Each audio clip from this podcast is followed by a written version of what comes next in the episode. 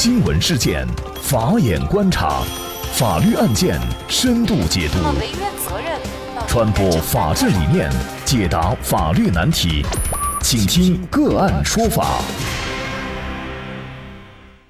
大家好，感谢收听个案说法，我是方红。今天呢，我们跟大家来关注：为摆脱拘禁拉扯司机酿事故，紧急避险会免责吗？二零一八年九月下旬，购买六合彩的李哥在江苏省苏州市找到了经营六合彩业务的苏某、庄某，委托两人垫资下注六合彩，双方约定了垫资报酬。李哥还将李某作为保证人。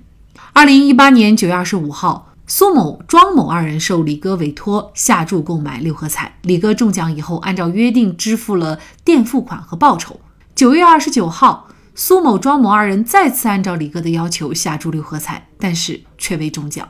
李哥爽约，苏某、庄某二人就要求李某联系李哥，而李某呢又敷衍搪塞，并伺机准备逃跑。为了要回约定支付的垫资款，苏某和庄某以及前来帮忙的苏某祥见状，把李某强行带上了轿车，打算把他带到福建省继续逼债。途中，三人对李某实施了捆绑、打耳光等暴力行为。历经九小时的非法拘禁，李某一直在寻求机会逃离。九月三十号晚上，当车辆途经杭金渠高速公路时，李某见坐在他左右两侧的苏某和庄某都已经入睡，而车辆右侧正行驶着一辆货车。为摆脱拘禁，李某就用手拉拽正在开车的苏某祥握方向盘的右手。导致轿车和货车相撞，造成车上苏某死亡，货车司机轻伤，两车损毁，共计损失近三十七万元的后果。经测算，事故发生路段事发时的单向车流量每分钟约十六辆。二零一九年二月，以李某涉嫌过失致人死亡罪移送衢江区检察院审查起诉。此后，庄某和苏某祥被法院分别以非法拘禁罪判处有期徒刑十个月。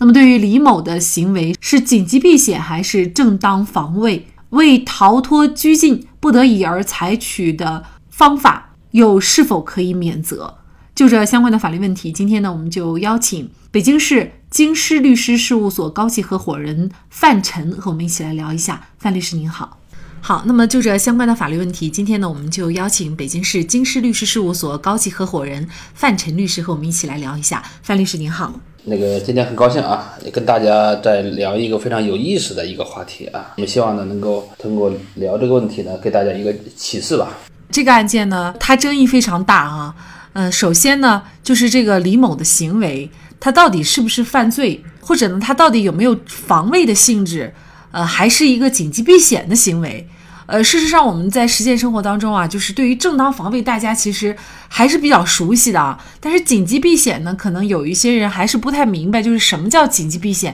在这里，还是请范律师也给我们介绍一下。呃，我们说的是正当防卫，这个大家都比较好理解了啊。因为是举个例子说，如果走路的时候别人要抢你的东西，你这时候你可以对对他进行打击。这个时候呢，即使对他造成了一些伤害。也是不承担刑事责任的，这就是正当防卫。那么紧急避险是什么呢？经常我们会拿海商法里面的一个事情做一个比喻，比如说一个船在大海里面航行，啊，里面有很多呃顾客，还有很多货物，这时候呢遇到了这个呃大浪，这这个这个船就要倾覆了。这个时候呢就是保命还是保财一个选择了。理性会告诉我们一定要把财物扔下去，所有的命保住啊。这时候就会把船上的货物给扔到海里面去，而为了保命啊，应该说最原始的紧紧急避险是指这种行为。后来呢，这个紧急避险的这这么呃一种制度吧，向别的领域延伸，后来延伸到了刑法的领域。那刑法领域它是指什么呢？就是为了使国家公共利益、本人或他人的人身财产免受正在发生的危险。这个里面是是讲危险，不得已采取的紧急。避险的行为啊，如果造成损害，也不负刑事责任。举个例子说，我们一个人呢，在野外，这个如果是遇到了野兽的袭击，这个时候呢，有别人的东西啊，我们会本能的去使用，东西比较贵重的啊，毁坏财物的话，到一定金额是构成犯罪的。呃，如果这种情况之下也是不负责任的，这就是紧急避险。因为我不知道呢，通过这么一个说法，大家是不是清楚了？对这个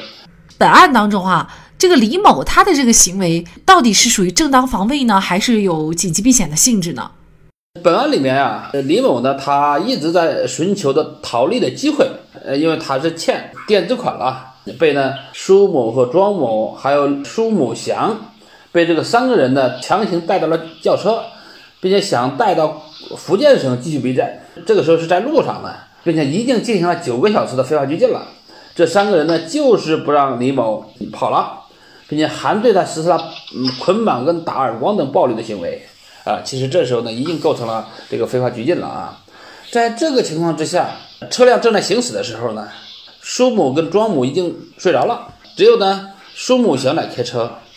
很明显，这个时候呢，李某呢，他本身的身体并没有受到这个侵害，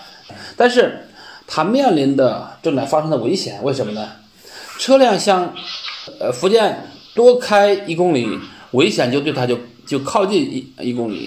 在这个时候呢，他想采取措施把自己逃离这种状态，那么呢，很明显，他不是一个正当防卫，他是一个紧急避险的一个行为。他为了避免自己呢被他们拉到这个福建，然后呢进一步的这种暴力逼债，然后呢就采取了这样的一种方式。显然，这个跟我们理解的正当防卫不一样。如果是说，呃，这几个人正在对他逼债、拳打脚踢的时候，这个时候他反击，呃，用用比如说啊用拳头或者甚至是要有器具的话去打对方，那么可能会存在一个防卫的情况啊。但是显然这个里面呢，他没有一个直接的这种防卫的行为。那么可能在我们理解，它就应该是属于紧急避险。那么紧急避险它的后果是不是跟正当防卫一样，就是不需要承担责任了呢？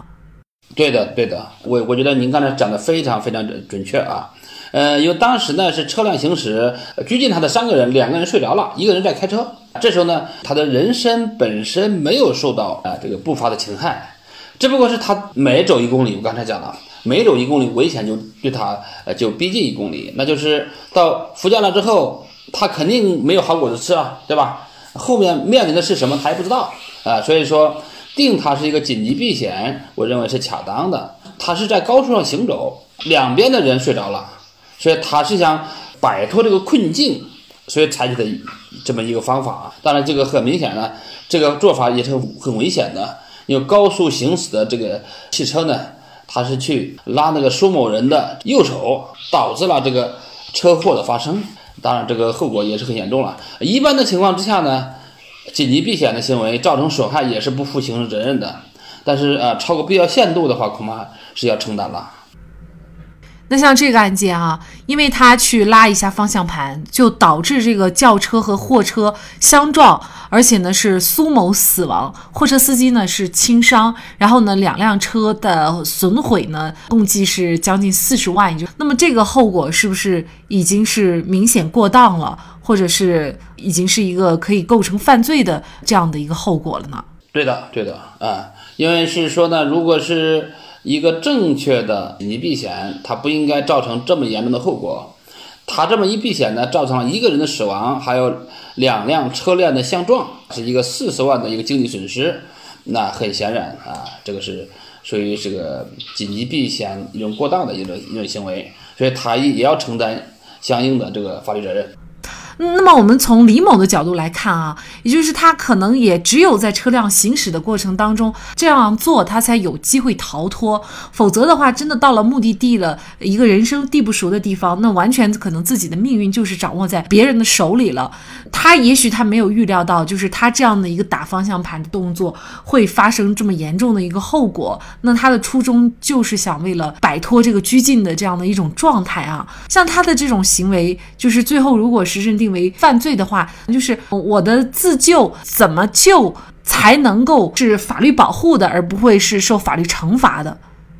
要判断是这个呃自救的行为呢，是一个合法合理的范畴，或或或者是一个呃超出法律这个界限的这个范畴，其实要根据具体情况来进行判断。很明显，在本案里面呢，车辆在高速上行驶，它对。驾驶员的呃手进行拉拉扯，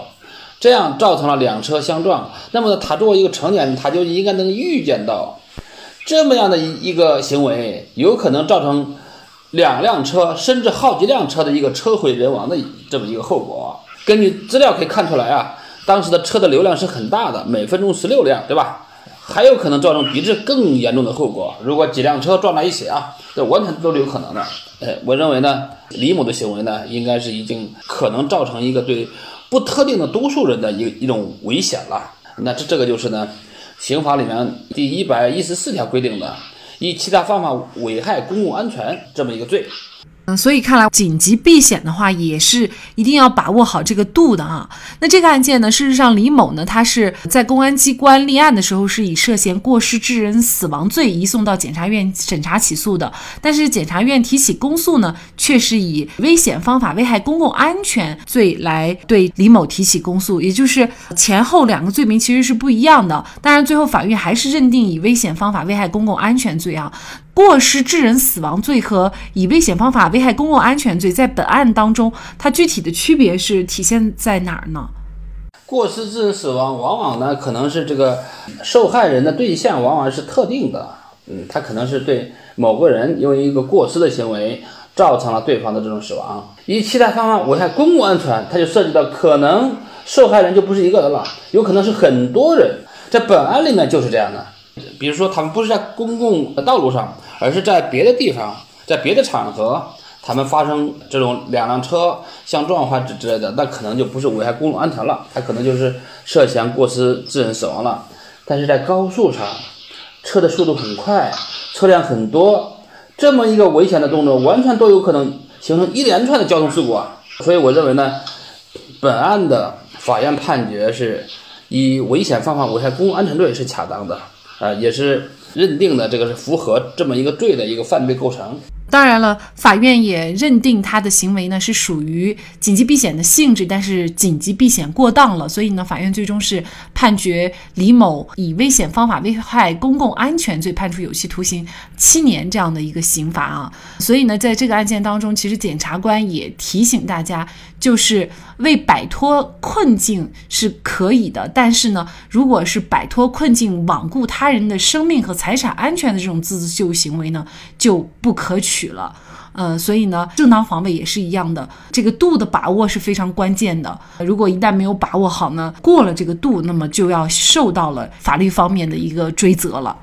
并且我也关注到啊，本案啊，在这个侦查或者审查起诉过程当中，还召开过一次专家论证会。我我觉得这一点是也是值得肯定的。主办的检察官要求了刑法学的教授啊，还有一个其他的。一些检检察院的单位的一些专家，呃，对这个案件进行研讨，啊，那我我认为呢，因为本案呢可能是他们承办案件的都会有争议，是吧？公安的建议的罪名跟检察院认最后认定的罪名是不一致的，这时候呢，通过这么一个方式，其实也体现了一个对案件要要慎慎的一个精神，我我觉得这是值得肯定的。那么确实，这个案件呢，考虑到李某的定性分歧比较大，而且呢，涉及正当防卫、紧急避险的法律适用，衢江区检察院邀请高校刑法学教授和浙江省检察院、衢州市检察院等业务专家召开了专家论证会，力求对案件准确定性。而专家论证以后，案件定性仍然是存在分歧的，那衢江区检察院就逐级向省市检察院请示。那二零一九年十二月，浙江省检察院也召开检委会，对这个案件的处理作出了批复。本案属于紧急避险过当，应当认定以以危险方法危害公共安全罪起诉，并适用减轻处罚。应该说，如果每一起有争议的案件都能够做到如此的审慎认真，相信我们司法的权威公信力将会得到极大的加强。好，在这里再一次感谢北京京师律师事务所高级合伙人范晨律师。那更多的案件解读以及呢我们的线上视频讲法内容呢，欢迎大家关注我们个案说法的微信公众号。另外，您有一些法律问题需要咨询，都欢迎您添加幺五九七四八二七四六七这部手机号的微信号向我们进行咨询，我们会将您的问题转给我们专业资深的律师进行解答。好，感谢您的收听，我们下期节目再见。